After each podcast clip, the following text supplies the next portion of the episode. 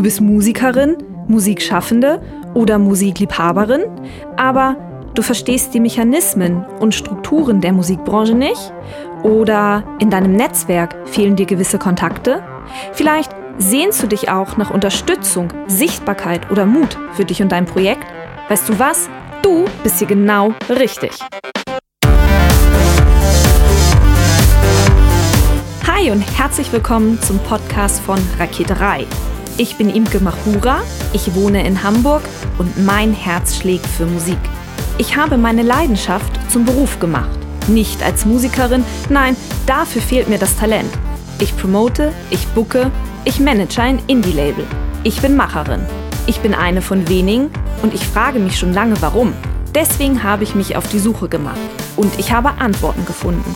In dieser Podcast-Serie porträtiere und interviewe ich Frauen, die die Musikbranche prägen und mitgestalten. Ich zeige, wo die Frauen, Ladies und Bitches der Musikbranche stecken.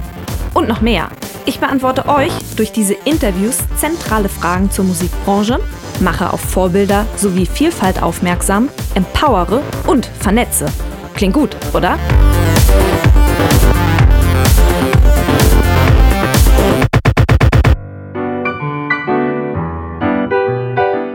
Sarah Golinski ist gebürtige Berlinerin und ist mit zwei Schwestern aufgewachsen. Mein Papa ist so ein bisschen so ein Freigeist und lebt so in den Tag hinein und meine Mama ist sehr strukturiert und ich glaube, diese Mischung ist ganz gut. Sie fühlte sich schon immer von Musik und von der Musikbranche angezogen. Sarah suchte daher nach der 10. Klasse einen Job im Live-Booking-Bereich, gefunden hat sie einen Praktikumsplatz der aber nicht in Frage kam. War natürlich auch ein bisschen naiv, weil mit 16 und keinerlei Kontakten. Sie machte schlussendlich ihr Abitur und suchte sich einen Studienplatz. Ich studiere jetzt mal Bio, ohne mich zu informieren, dass das ein ganz schön anstrengendes Studium ist. Viele Semesterwochenstunden mit Mathe, Physik, Chemie, Anatomie und Praktika in der vorlesungsfreien Zeit bestimmten ihre Studienzeit. Also ich glaube, ich habe noch nie in meinem Leben so viel gelernt. Aber sie zog es durch und wurde Diplombiologin mit Schwerpunkt auf Insektenkunde. Im Anschluss sollte ein Doktor in der Rechtsmedizin folgen, aber finanziell ist dieser Bereich nicht besonders gut abgedeckt. Da muss man als Doktorand sich selber finanzieren. Deswegen hatte ich halt mich auf ein Stipendium beworben, aber das ist natürlich auch die absolute Bürokratie und das dauert dann schon auch mal sechs bis neun Monate, bis man da Bescheid bekommt, ob man dieses Stipendium bekommt. In der Wartezeit absolvierte sie ein Redaktionspraktikum beim Angesellis, einem bis Ende 2011 kostenlos erschienenen Musikmagazin. Das Stipendium bekam sie schlussendlich nicht. Dafür bot man ihr eine Redakteursstelle an. Das ist so ein klassischer Einstieg als Quereinsteiger, über so ein Redaktionspraktikum.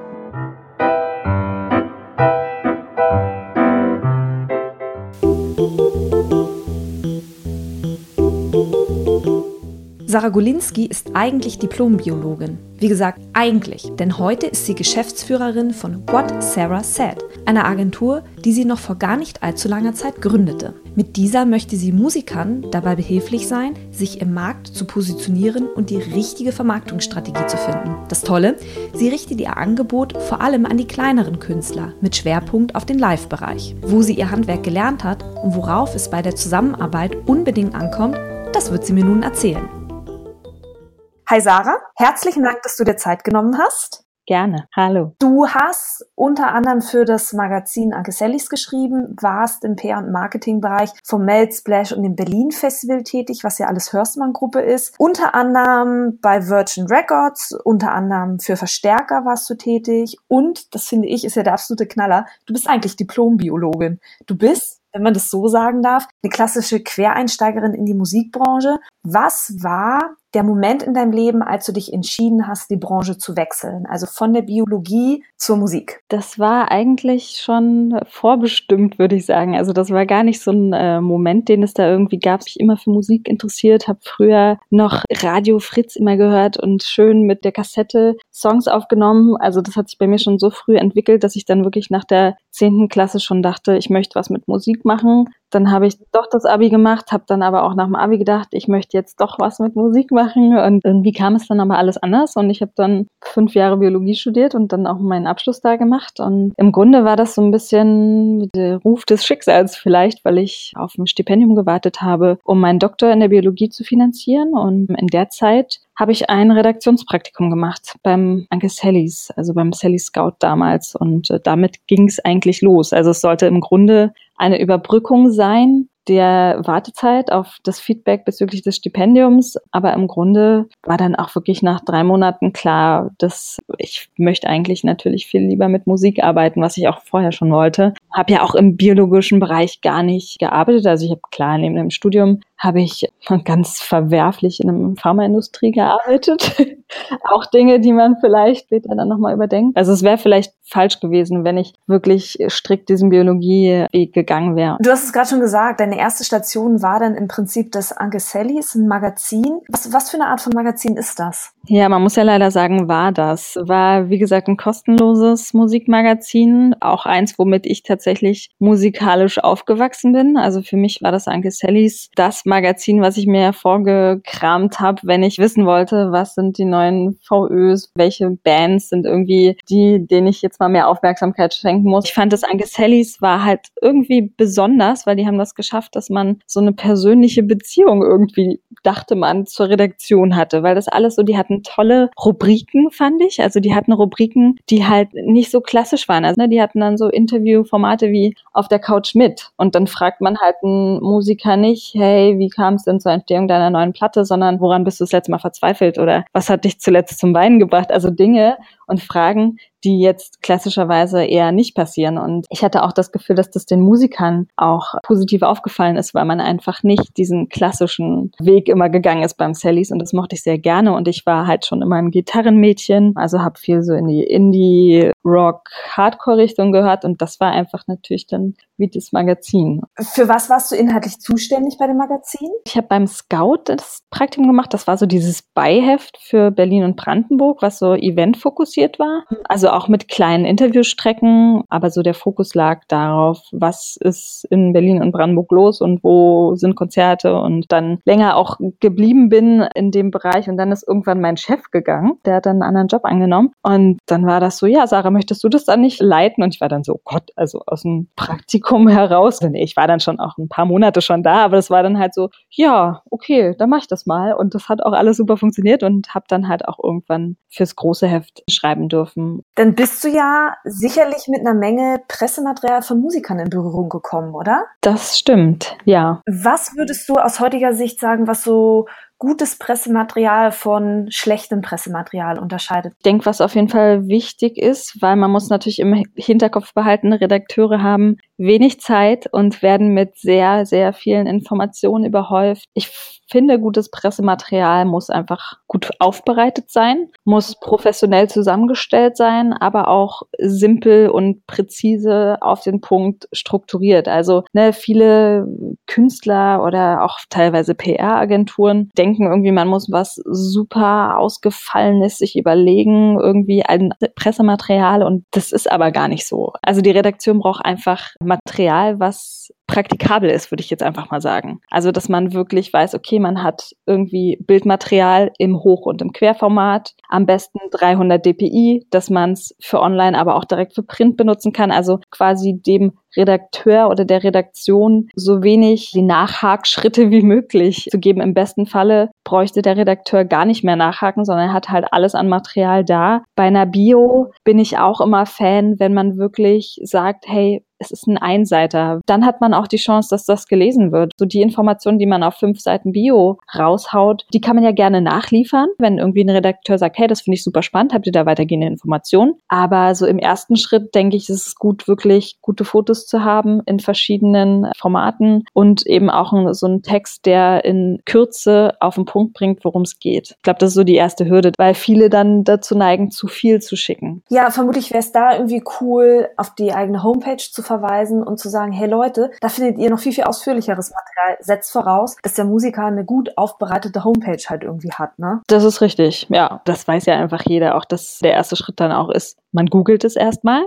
Und deswegen natürlich auch wichtig, dass man die Webseite auch findet, wenn man sie googelt. Da sollte man vielleicht dann auch schon bei der Erfindung des Bandnamens drüber nachdenken, was man sich für einen Namen gibt. Wenn man so einen beliebigen Namen hat, ein Wort, wenn du das googelst, wirst du auf jeden Fall nicht zur Band kommen, weil es damals, ich meine, die sind jetzt trotzdem super erfolgreich, aber damals, als Old J angefangen haben, wusste man halt gar nicht, wie man die aussprechen soll, weil es war ja einfach nur ein Dreieck und ja, google mal ein Dreieck. Aber sie haben es dennoch geschafft. Absolut, weil sie halt gute Musik machen. Ja, das ist eine schöne Bottomline, dass es am Ende des Tages möglicherweise auf die Musik ankommt. Aber nee, klar, ich gehe da total mit. Gut aufbereitetes Pressematerial, eine gut auffindbare Homepage. Welche Bedeutung haben denn Pressebilder? Also fallen manchmal Themen, die vielleicht gut gewesen wären, auch raus, weil die Pressebilder schlecht sind? Nee, auf gar keinen Fall. Weil wenn eine Redaktion ein Thema für gut befindet, dann wird man das auch featuren. Und da findet man ja Wege. Dann wäre es eher so, dass das Magazin nochmal nachfragt, hey, habt ihr nicht noch irgendwie andere Bilder oder mehr Bildmaterial oder was Magazine auch gerne machen, dass sie natürlich auch einfach einen eigenen Fotografen zu einem Interviewtermin oder so mitbringen. Also es wird nicht an schlechten Bildern scheitern. Wonach werden Themen in so einem Magazin ausgesucht? Also wonach wird entschieden,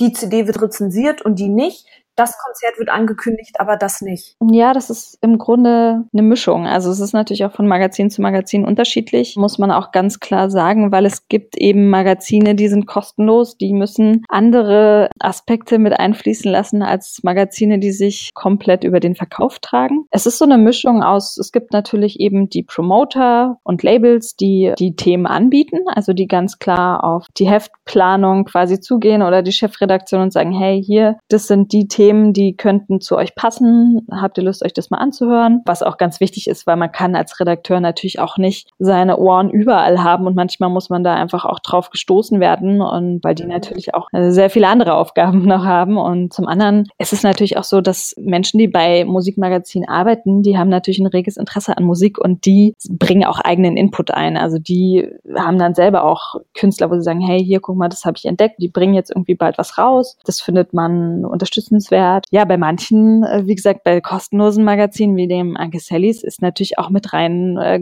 dass man natürlich auch Marketinggelder braucht. Ne? Das muss man auch ganz klar sagen. Also wenn dann irgendein Künstler XYZ oder das Label eine Anzeige schaltet, dann wird man da auch ein größeres Feature vielleicht zu machen, aber einfach, weil man muss sich natürlich irgendwie tragen, aber natürlich auch immer mit dem Anspruch, dass man den Künstler, die Künstlerin, die Band trotzdem gut finden muss. Freiwild hätte jetzt nicht eine Anzeige buchen können und einen, einen Titel bekommen beim Sallys. Also man ist nicht komplett käuflich. Das ist ganz, ganz wichtig zu betonen. Aber natürlich, man hat einen anderen Druck, wenn man kostenlos erscheint. Du hast gerade schon gesagt, Promoter reichen Themen in Redaktion ein, aber Journalisten stoßen auch selber auf Themen. Wo begegnet einem Magazinmacher Themen, wenn die nicht vom Promoter kommen? Dank des Internets da sehr gut Zugang zu allem im Grunde international. Also es gibt ja auch gerade aus UK kommt ja sehr viel. Also die sind ja auch immer sehr früh an Themen dran, wo man dann vielleicht auch ein bisschen hellhöriger wird. Oder auch Dinge wie das South by Southwest Festival ist natürlich auch Sachen, wo man so ein bisschen schaut, ah, wer spielt da, wer wird da so ein bisschen gehypt, hat so seine Ohren so ein bisschen überall, würde ich sagen. Und da kommt halt auch wirklich viel Input natürlich aus dem Ausland. Du hast auch schon gerade ganz kurz den Titel angesprochen, den Titel eines Magazins. Wie wird denn entschieden, entschieden, welche Band das Titelcover darstellt? Das kann man im Grunde auch gar nicht so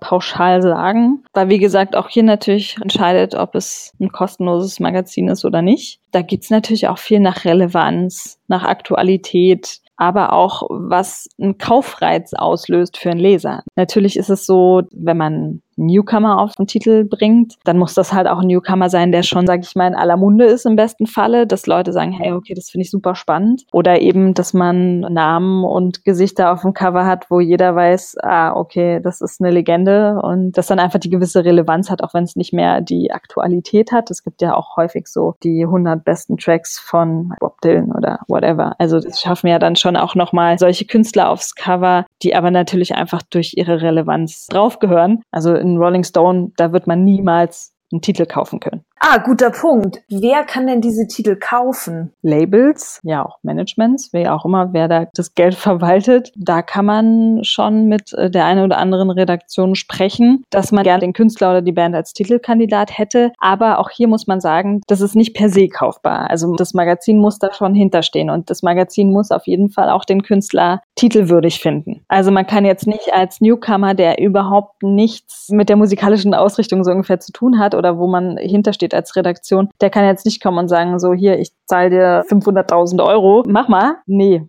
Das wird nicht passieren. Und das finde ich auch ganz wichtig und toll, dass selbst kostenlose Magazine es immer noch schaffen, immer super relevante und tolle Künstler auf dem Cover zu haben und es eben nicht nach einem Sellout sich anfühlt, sondern man halt weiß, okay, das wird trotzdem sehr gewissenhaft ausgewählt und mit Bedacht. Das heißt also auch, dass ihr euch nicht im Dezember hinsetzt und sagt, welcher Musiker die nächsten zwölf Titel darstellen wird, sondern dann entscheidet ihr das auch immer von Monat zu Monat neu, wer letztendlich auf den Titel raufkommt. Auf jeden Fall. Wie gesagt, ne, also ich bin ja gar keine klassische Redakteurin. Also mein Fokus war ja eher so im Marketingbereich. Redakteurin war ich nur im Angesellis Kosmos. Aber natürlich bekommt man trotzdem diese ganzen Prozesse mit. Bei manchen großen Acts weiß man halt, okay, da kommt die Platte im April. Dann weiß man vielleicht schon im Dezember, dass im April der und der Künstler auf den Titel kommen könnte oder Kandidat dafür sein könnte. Aber es gibt ja auch Phänomene, die sich innerhalb von drei, vier, fünf Monaten so krass entwickeln, dass man sagt, okay, dieser Künstler oder die Künstlerin hat jetzt so eine Relevanz, wir müssen die auf den Titel nehmen. Und das kann man ja auch nicht schon zwölf Monate im Voraus wissen. Oder auch wenn irgendjemand Wichtiges in der Musiklandschaft stirbt, ist das natürlich auch was, wo man drüber nachdenken muss, dem Künstler dann oder der Künstlerin Tribut zollen möchte, so als Ehrung. Bei so einem Monatsmagazin, von was für redaktionellen Vorläufen sprechen wir hier? Also wenn Magazin am 1.6. erscheint und am 1.6. erscheint auch meine CD. Bis wann müsste ich Pressematerial einreichen in so einer Redaktion? Also was immer ganz gut ist, so vom Zeitraum, ist, dass man vielleicht so drei Monate vor der Veröffentlichung schon mal das Material an die Redakteure gibt, also bemustern nennt sich das ja, dass man halt die Platte schon mal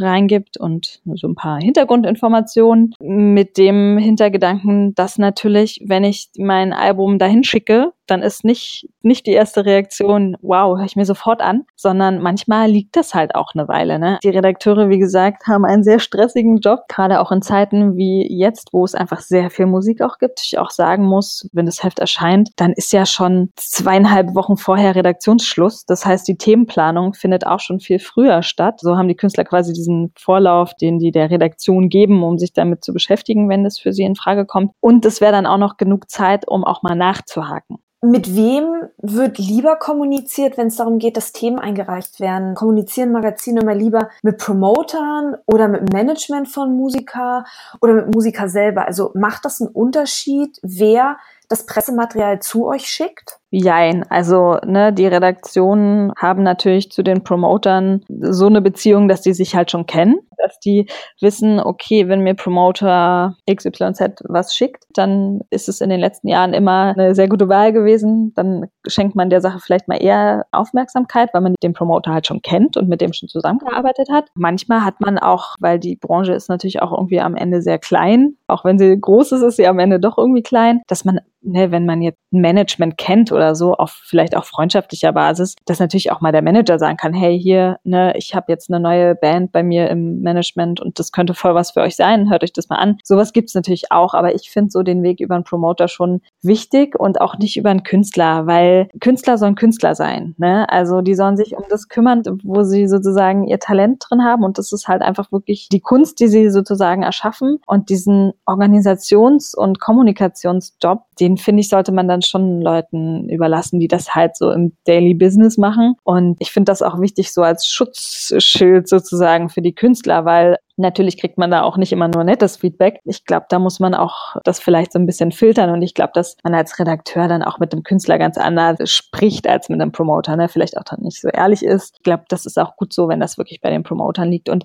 ich meine, mit den Künstlern unterhält man sich ja dann, wenn man die spannend findet, sowieso im Interview. Und ich finde das persönlich immer besser, wenn man sozusagen noch so eine Zwischeninstanz hat, die das sozusagen auch filtert. Jetzt haben wir so ganz viel über Anke Sellis gesprochen. Was hat denn so deine Arbeit zum Beispiel fürs Meld oder in einer Hörstmann-Gruppe charakterisiert? Der Unterschied hier ist, dass ich ja im Grunde der Promoter war, dass ich sozusagen die Seite gewechselt habe. Also wenn du beim Magazin arbeitest, dann wirst du natürlich eher angeschrieben und angerufen. Und bei Hörstmann war ich dann sozusagen die Person, die dafür gesorgt hat, dass die Events im Radio, in den Magazinen, online, wo auch immer stattfinden und habe quasi Berichterstattung akquiriert sozusagen, um die Festivals zu promoten. Also ich habe im Grunde wirklich die Seite gewechselt, was aber eigentlich ganz gut ist, weil man dann auch weiß, was als Redakteur was einen interessiert und was nicht und wann man angerufen werden möchte oder wann nicht. Obwohl mittlerweile auch anrufen, schwieriges Thema. Ne? Ist ja nicht nur bei Redakteuren, sondern generell habe ich das Gefühl, Menschen telefonieren nicht mehr so gerne. Interessant, das ist ein Eindruck, den ich irgendwie auch total teilen kann. Ich habe tatsächlich auch den Eindruck, dass Leute nicht mehr so gerne angerufen werden und dass sich vieles auf E-Mail ausgelagert hat. Womit hängt das zusammen, weil es alles zu viel geworden ist? Wenn man angerufen wird, muss man sofort eine Reaktion zurückgeben ne? oder sofort ein Feedback. Und wenn man eine Mail bekommt, dann hat man so Zeit, man kann das so ein bisschen liegen lassen. Also ich muss nicht sofort handeln, sondern ich kann mich damit beschäftigen, wenn es mir in Kram passt. Ich glaube schon, dass das irgendwie eine Rolle spielt. Und wie gesagt, das kann man wirklich, ja, finde ich, auf alle Lebensbereiche mittlerweile anwenden, dass man auch das Gefühl hat, man muss quasi vorher per SMS anmelden, so hey, ich rufe dich gleich an, sodass derjenige bloß vorgewarnt ist. Irgendwie total schade, weil ich finde, das werden viele zu viele E-Mails geschrieben. Ich finde das überhaupt nicht gut, diese Entwicklung, dass das einfach immer mehr per Mail stattfindet, ähm, weil dann hat man irgendwie im Posteingang 500 E-Mails und dann ist man einfach auch schon davon so demotiviert. Nochmal zurück zu Meld. Ist es schwierig für ein Festival wie das Meld PR zu machen? Weil das ist ja schon eine sehr etablierte Marke, ne? Da würde ich jetzt denken, da sind die Redaktionen sehr offen beim Thema wie das Meld. Ich arbeite eher für kleine Jazzmusiker. Also meine PR war richtig Handarbeit, diese kleinen Musiker in die Medien zu bringen. Ich stelle mir jetzt beim Meld es deutlich leichter vor. Es ist sicherlich einfacher als für Newcomer, klar, weil PR-Wert für Newcomer ist auf jeden Fall die härteste Arbeit, finde ich auch. Also einfach, weil man sozusagen noch keine Basis hat und die Basis erstmal schaffen muss. Und das schwierig ist, gegen die ganzen Konkurrenten sich durchzusetzen. Also bin ich voll bei dir. Es ist natürlich einfacher, wenn man so einen Namen wie das Meld hat. Aber man muss auch dazu sagen, ich meine, wenn du dir den Festivalmarkt anschaust, es kommen im Jahr gefühlt 20 neue Festivals auf, ne? Also du hast mittlerweile einfach auch so viel Konkurrenz. Also das, was das Meld früher ausgemacht hat, wurde einfach 500 Mal schon kopiert, so ungefähr, ne? Also du hast einfach viele Festivals, die so vom Look and Feel und vom Booking sehr ähnlich sind. Und, ähm, ja, das ist aber was, was auch schwierig ist, weil wenn du dann zehn Konkurrenz-Events hast, dann ist es halt auch irgendwann nicht mehr so einfach. Und es ist dann vielleicht spannender, über ein neues Festival zu berichten, weil über das Meld hat man ja jetzt schon fünfmal berichtet. Aber natürlich hat man offene Ohren auch gehabt, einfach weil das Meld natürlich einen guten Ruf hat, weil es ein tolles Booking hat, ähm, weil es einfach auch die Location finde ich nach wie vor super beeindruckend. Also das, dieser Effekt nutzt sich bei mir auf jeden Fall auch nicht ab. Das Booking war nicht immer gut. Ich war auch schon auf Melzer, war das Booking wirklich schlecht. Aber die Location ist jedes Mal, wenn ich da hinkomme, von neuem Atem atemberaubend einfach. Äh, vor allem, weil ja auch in den letzten Jahren, fand ich, war da nochmal sehr viel Liebe zum Detail. Also sie haben sich da nicht ausgeruht auf dem, es ist so, wie es ist, sondern haben so ein kleines Wäldchen ne, und alles ein bisschen mit so mehr Liebe noch gestaltet. Das, finde ich, muss man den Festivalmachern da ja auch nochmal zugute halten, dass die da auf jeden Fall dran arbeiten, das weiterhin auch spannend zu halten für die Besucher. Würde ich jetzt denken, dass das auch Argumente sind, die sicherlich an die Medien herangetragen werden, oder? Dass sich Festivals verändern und in welche Richtung sie sich verändern und dass das Gründe sind, dass darüber berichtet wird, oder? Auf jeden Fall, klar. Also, ne, man muss sich natürlich immer die Argumente auch suchen, die berichtenswert sind. Und das sind natürlich immer Neuerungen oder äh, natürlich sind es auch manchmal Acts, weil manchmal gibt es ja auch exklusive Bookings, dass manche Künstler nur beim Meld oder nur beim Splash oder so auftreten. Dann ist das natürlich auch ein Grund, darüber zu berichten. Aber Dinge, die anders sind als im Vorjahr, sowas ist natürlich immer spannend. Die Sache muss ja. halt so Newswert einfach haben. Ich hatte vorhin ja auch schon angedeutet, du warst ja dann auch für Virgin Records auch tätig und du warst kurz bei Verstärker. Aber, und darüber möchte ich in erster Regel mit dir reden, du hast dich ja unter dem Namen What Sarah Said selbstständig gemacht. Was ist denn What Sarah Said eigentlich? What Sarah Said ist, wenn man es auf einen Satz runterbrechen müsste, quasi mein PR- und Marketing-Service oder ein PR- und Marketing-Service, vor allem für Newcomer, aber auch mit Fokus auf Live-Branche tatsächlich. Also, weil ich fühle mich einfach in der Tour-Promotion und in der Live-Promotion dafür fühle ich mich halt besonders verankert, muss ich sagen. Schon immer. Da haben wir ja noch gar nicht drüber gesprochen. Die Virgin wurde ja dann eingestampft, traurigerweise. Und danach stand ich dann schon irgendwie da und dachte so, oh, ich will mit demselben Enthusiasmus, mit dem ich bei der Virgin eingetreten bin, den möchte ich eigentlich auch so weiterführen. Und ich möchte für kleine Künstler vor allem arbeiten, die, muss man auch ganz ehrlich sagen, auch oft hinten runterfallen. Selbst wenn man einen großen Label-Deal hat und die Leute beim Label, die haben einfach auch so viel zu tun, die können sich natürlich nicht um jeden Künstler gleichmäßig stark kümmern. Und da gibt es halt Prioritäten und wenn man halt nicht die A-Prio hat, dann kann das halt schon mal sein, dass man hinten runterfällt. Nicht, weil die Leute da keinen Bock drauf haben, sondern weil es einfach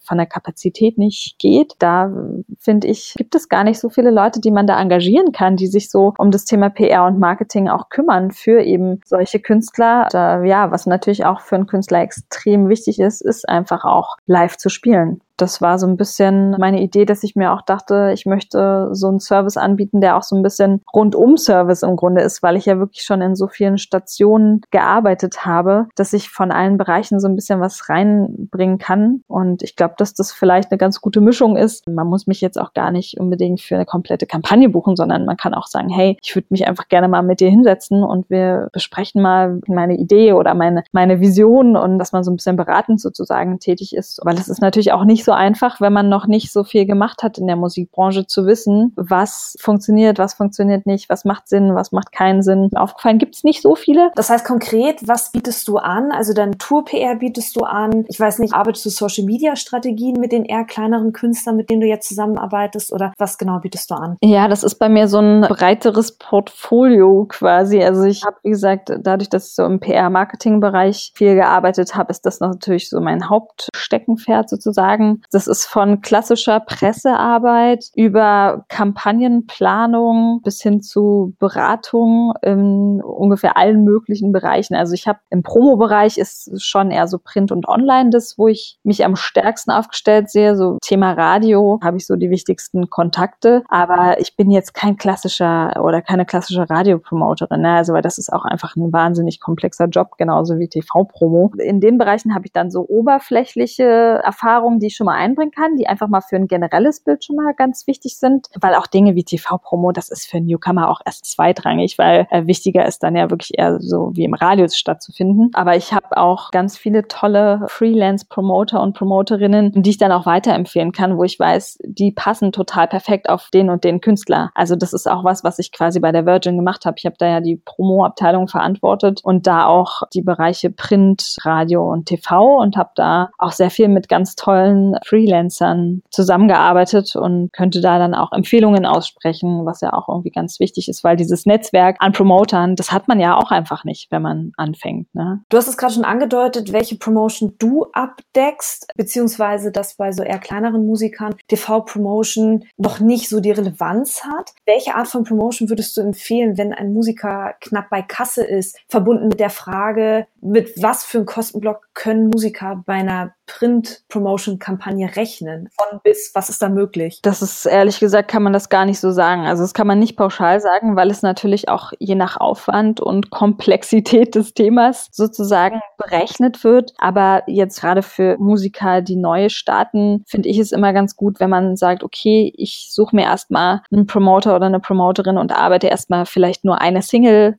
oder nur eine EP. Also ich würde gar nicht schon sagen, okay, ich suche mir jetzt jemanden und hau ein Album raus. Also das würde ich schon auch so ein bisschen schützen erstmal und quasi mit einer Single oder einer EP erstmal vorfühlen oder vorfühlen zu lassen, wie reagiert der Markt überhaupt darauf? Also ist das was, was ich beim Medium Print, Online, was auch immer irgendwie unterbekomme? Wo sitzen die Fans in den Redaktionen sozusagen? Das finde ich immer ganz gut und mit vielen Promotern oder Agenturen kann man auch so eine Art Startdeal quasi finden, dass man sagt, hey, wir fangen jetzt erstmal mit wenig Budget an und schauen erstmal, wem kann das gefallen. Also, dass man gar nicht so eine große Summe direkt auf den Tisch legt, sondern dass man sagt, hey, das ist der Beginn unserer Zusammenarbeit und das ist dann auch erschwinglich. Also, da lassen ganz viele auch mit sich reden, weil die natürlich auch wissen, so ein Newcomer, das ist halt nicht so ein Durchlauf meistens. Und da muss man erst im Kleinen anfangen. Und auf welchen Bereich man sich da jetzt fokussiert, das muss man auch einfach mit dem Promoter oder am besten nicht erst mit dem Promoter besprechen, sondern was viele Musiker und Musikerinnen in ihrer Euphorie auch manchmal hinten anstellen, ist einfach so ein Konzept. Ne? Also ich finde das immer ganz wichtig, dass sich die Künstler selber auch hinsetzen und mal überlegen, wo will ich denn überhaupt stattfinden und wo sehe ich mich, wo will ich mich platziert wissen. Das ist ja auch von Künstler zu Künstler unterschiedlich. Also ich glaube, man ist immer ganz gut daran getan, sich als Newcomer vielleicht erstmal auf Online-Medien zu fokussieren oder eben auch, je nachdem, was man für Musik macht, auf Radio. Im Radio werden einfach auch viele Hits noch gemacht, muss man sagen. Ja, und im Online-Bereich hat man viele Redakteure, die einfach auch sehr früh bei Künstlern schon am Start sind und die einen supporten. Also einfach, weil online natürlich viel mehr Platz hat als Print. Ich würde jetzt mit einem Newcomer nicht sofort mehr in erster Linie einen Print-Promoter suchen. Das kann man gerne, wenn man irgendwie einen guten Deal findet, noch mitmachen, weil einfach ne, im Print, wie gesagt, der Platz ist begrenzt und es gibt sehr viel Konkurrenz. Da kommt man einfach schwieriger rein. Okay, also ich höre raus, du würdest eher Online-Promotion gerade bei so jüngeren, aufstrebenderen Künstlern empfehlen. Aber wenn ich mir den Online-Bereich in Deutschland angucke, wir sind ja jetzt nicht so eine Blogger-Nation. Wir haben nicht diese Musikblogs, wie man sie zum Beispiel in England oder Frankreich findet. Also wie kann ich mir Online-Promotion vorstellen dann? Naja, das ist natürlich sehr viel kleinteiliger. Ne? Also man schreibt dann auch Blogs an, die irgendwie vielleicht nur 500 oder 1000 Likes auf Facebook haben. Aber einfach, weil es so in Summe am Ende wichtig wird. Also Online-Promotion ist halt super kleinteilig. Also da kannst du nicht nur sagen, ja, also ich will jetzt auf Musikexpress, Rolling Stone und Intro.de stattfinden stattfinden und specs.de und wie sie alle heißen. Da muss man sich wirklich ganz breit die Leute suchen oder die Medien und die Outlets suchen, wo man stattfinden kann, weil, wie du sagst, es gibt nicht den einen Blog. Also es ist ja nicht diese eine Lösung passt für alle Herangehensweise, sondern da muss einfach sehr individuell gearbeitet werden. Welche Rolle spielen, wenn wir bei Online-Promotion bleiben, die sozialen Netzwerke in dieser Art von PR-Arbeit? Naja, ich glaube, die sozialen Netzwerke sind ja vor allem einfach auch für die Künstler selber ein sehr wichtiges Tool, weil in den letzten ja, zehn Jahren ist die Rolle der Social Media Netzwerke natürlich immer größer geworden und viel PR läuft ja auch über diese Kanäle, muss man sagen. Einfach, weil man die Fans da halt direkt auch erreicht. Über diese Netzwerke kannst du quasi eher eine Bindung aufbauen zu deinen Fans. Also du kannst interaktiver umgehen mit denen, also auch über Insta-Stories. Ne? Ich meine, das ist jetzt überhaupt nicht mein Genre, in dem ich zu Hause bin, aber beispielsweise die ganzen Hip-Hopper. Also ich meine, die haben dann irgendwie, weiß ich nicht, 500.000 Follower bei Instagram und machen ihre Stories und sind da einfach direkt an den Fans dran und die Fans haben das Gefühl, die werden irgendwie einbezogen und es gibt eine Art von Kommunikation. Es ist natürlich nicht wirklich so. Also es wird so vorgegaukelt, würde ich jetzt mal sagen. Und das ist dann natürlich natürlich auch so der Punkt, wo sich das schon fast so ein bisschen dreht, weil diese Leute einfach auch fast keine PR-Agentur brauchen, weil die mehr Power haben als viele andere Medien. Ne? Du hast vorhin auch schon kurz erwähnt, dass du dir von Musikern wünschst, dass sie selber auch mit so einem gewissen Konzept auf die Promoter zugehen und sich vorher schon darüber im Plan sind, wo sie sich sehen in der Berichterstattung. Gibt es noch mehr Punkte, die dir in der Zusammenarbeit mit Musikern wichtig sind? Ja, generell vielleicht gar nicht nur unbedingt mit Musikern, sondern generell in der Zusammenarbeit ist mir einfach auch wichtig, dass man vorab sozusagen sich hinsetzt und wirklich ganz offen und ehrlich miteinander spricht, was man erwartet vom anderen und wo so ein bisschen die Vision auch ist. Ne? Es ist einfach bei vielen, gerade bei Newcomern, so, dass die einfach das so ein bisschen hinten anstellen, sich zu überlegen, wie soll meine Kampagne aussehen? Was möchte ich konkret erreichen? Wo liegen die Ziele, die Erwartungen? In welchen Medien sehe ich mich? Wie möchte ich mich positionieren? Ich finde, das ist ganz wichtig, dass das auch in einem Gespräch, bevor man überhaupt zusammenarbeitet, quasi auf den Tisch gelegt wird dass man sich da in die Augen gucken kann und sagen kann, ja, das ist realistisch oder auch sagen kann, hey, das ist halt gerade eine Zeit, also ne, man hat ja immer so Strömungen sozusagen, immer andere Genres sind auch gerade aktuell oder werden gefeatured. Und wenn man jetzt mit einem Künstler spricht und der sagt, okay, ich sehe mich gerade da und da und dann muss man sagen, hey, okay, das wird harte Arbeit, wir können das versuchen, aber bitte, wir müssen da realistisch bleiben, damit wird man jetzt nicht einen einfachen Durchlauf haben. Und das ist mir auch wichtig einfach, dass man da sehr ehrlich miteinander ist und dass man auch während einer Kampagne in einem sehr transparenten Umfeld quasi arbeitet. Also dass man in beide Richtungen sehr transparent kommuniziert und da auch nicht Dinge unbedingt verschönt, sondern wenn irgendwas nicht gut läuft, dann muss man das auch sagen. Damit ist irgendwie keinem geholfen, wenn man sagt, ja, ist alles super, aber eigentlich läuft es überhaupt nicht. Das finde ich so, das bringt dem Künstler, der Künstlerin nichts und das bringt mir aber auch nichts, weil irgendwann wird man das ja merken, dass es nicht alles super ist. Mal angenommen, ich möchte am 2. Mai meine Single veröffentlichen. So mal angenommen, der 2. Mai ist ein Freitag. Wann muss ich auf dich zukommen? Mit wie viel Vorlauf arbeitest du, dass am 2. Mai Single und Öffentlichkeit am Start ist? Also ich bin ja immer Fan von lieber zu viel Vorlauf als zu wenig. Also ne, man kann auch gerne schon ein Jahr vorher auf mich zukommen. Ich sag mal so, in der Länge vorher gibt's da keine Grenzen. Wenn eine Anfrage reinkommt für das erscheint irgendwie in drei oder vier Wochen, dann finde ich das schon sehr schwierig, weil man muss einfach auch sagen, es ist ja nicht so, dass man ein Mail-out macht und dann kriegt man sofort ganz viel Feedback, sondern die Realität ist ja so, man macht ein Mail-out, Dann versucht man noch diverse Male anzurufen. Wenn die Redakteure dann nicht drangehen, dann muss man halt eine E-Mail hinterher schicken und nochmal fragen, ob man nicht mal telefonieren kann oder halt einfach per Mail kommunizieren. Also das ist schon auch sehr viel Nachhakarbeit, würde ich sagen. Und deswegen gerne drei Monate oder länger. Einfach auch, dass man das Material und alles so aufarbeiten kann und auch schon mal individuell schauen kann, was sind denn überhaupt die Medien, die ich angehen möchte. Weil natürlich geht man nicht für jeden Künstler immer alle an. Also klar macht man auch mal ein generelles Mail-out, aber so die, auf die man sich dann fokussiert, wo man immer nachhakt, ja, das ist so eine individuelle Kleinstarbeit, wie so ein Puzzle quasi, was man zusammensetzt. Und das braucht natürlich auch ein bisschen Zeit. So Kurzschlussreaktionen finde ich immer schwierig, aber ich denke mir so, das ist ja auch verhinderbar. Ne, so ein Song oder so entsteht ja auch nicht von jetzt auf gleich meistens, sondern das ist ja auch ein Prozess und man kann ja auch gerne mich oder Promoter generell auch schon sehr früh im Prozess äh, reinholen. Also ich habe zum Beispiel auch die Erfahrung gemacht bei der Virgin. Da hatten wir auch ganz tolle Radiopromoterinnen, die dann auch früh im Prozess dabei waren und die dann auch gesagt haben, hm, nee, ich würde dann vielleicht doch nicht das als Single machen, weil am Radio funktioniert das halt nicht so gut und der Song würde besser funktionieren. Also, dass man da einfach auch einen Außenblick nochmal drauf hat, ne? Weil man selber ist natürlich auch irgendwann so betriebsblind. Wenn ich dich als Musikerin buchen möchte, welches Genre deckst du ab? Ich habe jetzt nicht ein Genre, na doch, obwohl doch, habe ich eigentlich schon. Also ich bin relativ breit aufgestellt, aber es gibt einen Satz, womit sich Menschen bei mir leider immer sofort disqualifizieren. Da bin ich auch ein bisschen streng, wenn jemand sagt, ich höre eigentlich alles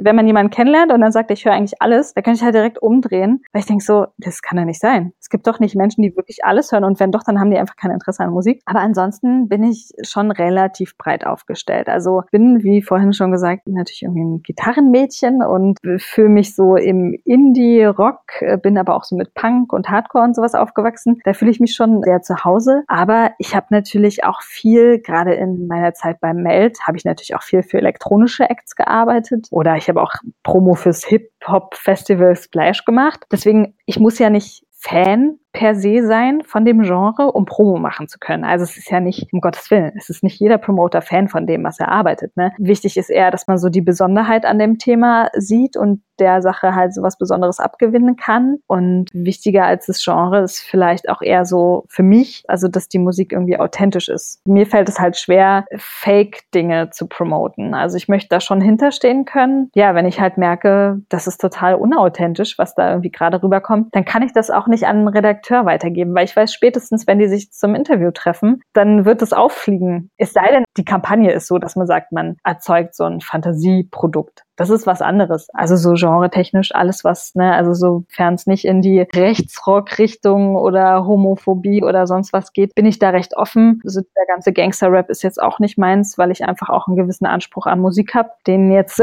für mich persönlich dieser Musikbereich nicht unbedingt dem gerecht wird, aber das ist vielleicht auch ein bisschen geschmäcklerisch. Ich finde, du hast es ganz schön gesagt. Du musst das Besondere an dem Thema sehen. Dann könntest du dafür arbeiten wollen. Gibt es noch irgendetwas, das du hinzufügen möchtest? Ja, doch. Ich bin öfter mal mit dem Satz konfrontiert worden, dass ich ja auch viel Glück hatte dass ich so in der Musikbranche arbeiten darf, obwohl ich gar nicht in dem Bereich sozusagen meine Ausbildung gemacht habe und dass da viel Glück zugehört. Und das ist was, was mir immer so ein bisschen aufstößt, muss ich sagen. Also natürlich, alles im Leben ist immer so ein bisschen natürlich auch mit der richtigen Situation und man muss da am richtigen Ort sein. Pipapo, ne? Kennt man ja. Aber ich finde, das hat auch nicht nur was mit Glück zu tun, weil das wäre halt auch ein bisschen einfach zu sagen, ja, ich warte jetzt darauf, dass gute Dinge passieren. Nee, so ist es nicht. Und mir hat tatsächlich mal ein Freund einen Satz gesagt, der mich so sehr geprägt hat. Nämlich der hat gesagt so, ey Sarah, ganz ehrlich, wenn du irgendwas erreichen willst, dann musst du am Tag acht bis zehn Stunden daran arbeiten und wirklich die absolut vollste Power da reingeben und dann wird das am Ende auch klappen. Und ich glaube, in 95 Prozent der Fälle ist das wirklich so. Also ich kann jetzt vielleicht nicht mit 50 noch Profi-Ballerina werden. Fair enough. Aber ich glaube, dass viele Dinge einfach daraus entstehen, wenn man sich halt wirklich reingehangen hat. Und so war das am Ende auch bei mir, weil ich muss auch dazu sagen, während meines Praktikums bei Uncle Sallys, damals war das alles noch unbezahlt, habe ich parallel noch drei Jobs on top gemacht, um mir dieses Praktikum zu finanzieren. Einfach weil ich es unbedingt wollte. Und ich denke mir so, wenn ich das nicht gemacht hätte, dann wäre ich jetzt auch nicht da, wo ich jetzt bin, nämlich in der Situation, dass ich tollerweise selbstständig arbeiten kann, weil ich ein Netzwerk habe und das eben nicht mehr einfach nur in Schoß gefallen ist, sondern ich dafür auch sehr viel gearbeitet habe. Das war Sarah Golinski. Herzlichen Dank, dass du dir Zeit genommen hast. Ja, danke dir. Sehr gerne. War sehr schön.